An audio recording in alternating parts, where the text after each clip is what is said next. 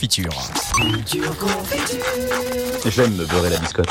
Bon déjà vous avez tous vu que avant ne s'écrit pas avant A-V-A-N-T mais E-N-T. Le terme avant vient du latin adventus qui signifie avènement et fait référence bien sûr à la naissance du petit Jésus.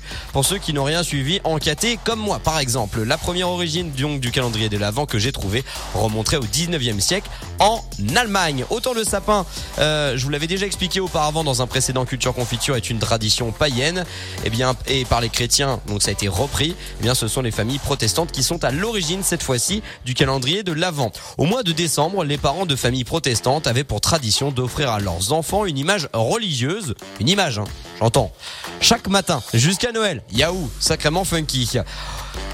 Euh, en fait, le but de cette tradition chrétienne était de préparer les croyants à l'avènement, donc à la naissance, comme je vous disais, de Jésus. Mais à cette époque, et d'ailleurs encore aujourd'hui, le calendrier de l'Avent était mis en place dans ces familles assez bourgeoises, entre guillemets, à des fins donc éducatives. Le calendrier de calendrier de l'Avent était un bon levier d'apprentissage pour les enfants.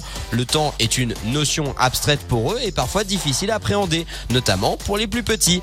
Noël étant l'un des événements les plus attendus par les enfants, même au temps où on avait seulement du pain d'épices et des oranges, à la différence d'aujourd'hui, eh bien, de magnifiques châteaux Lego. Le calendrier de l'Avent permettait donc de symboliser, de matérialiser ce temps qui passe avant Noël. Et donc, euh, eh bien, ça permet tout simplement d'apprendre aussi des, euh, comment dire, des grandes notions. Euh, Aujourd'hui donc petit big up à ceux qui sont en train d'ouvrir la case numéro 9. Euh, eh ben revenons à notre image. Petit à petit les images religieuses ont laissé place donc à des petites figurines et il fallut attendre 1958 pour le pour que le premier confiseur chocolatier aujourd'hui disparu lance et en plus c'était un français le premier calendrier de l'avant abritant des chocolats. Le succès de ce calendrier fut tel qu'il s'exporta partout en Europe euh, et aujourd'hui Kinder est le leader mondial au rayon des confiseries avec plus de 45% de part de marché, 10 millions d'exemplaires vendus juste en France. Le calendrier de l'Avent se dérive à toutes les sauces aujourd'hui, cosmétiques, bière, vin, fromage, saucisson, même sextoy c'est pour vous dire, et même marijuana dernièrement au Canada avec la légalisation de la ganja.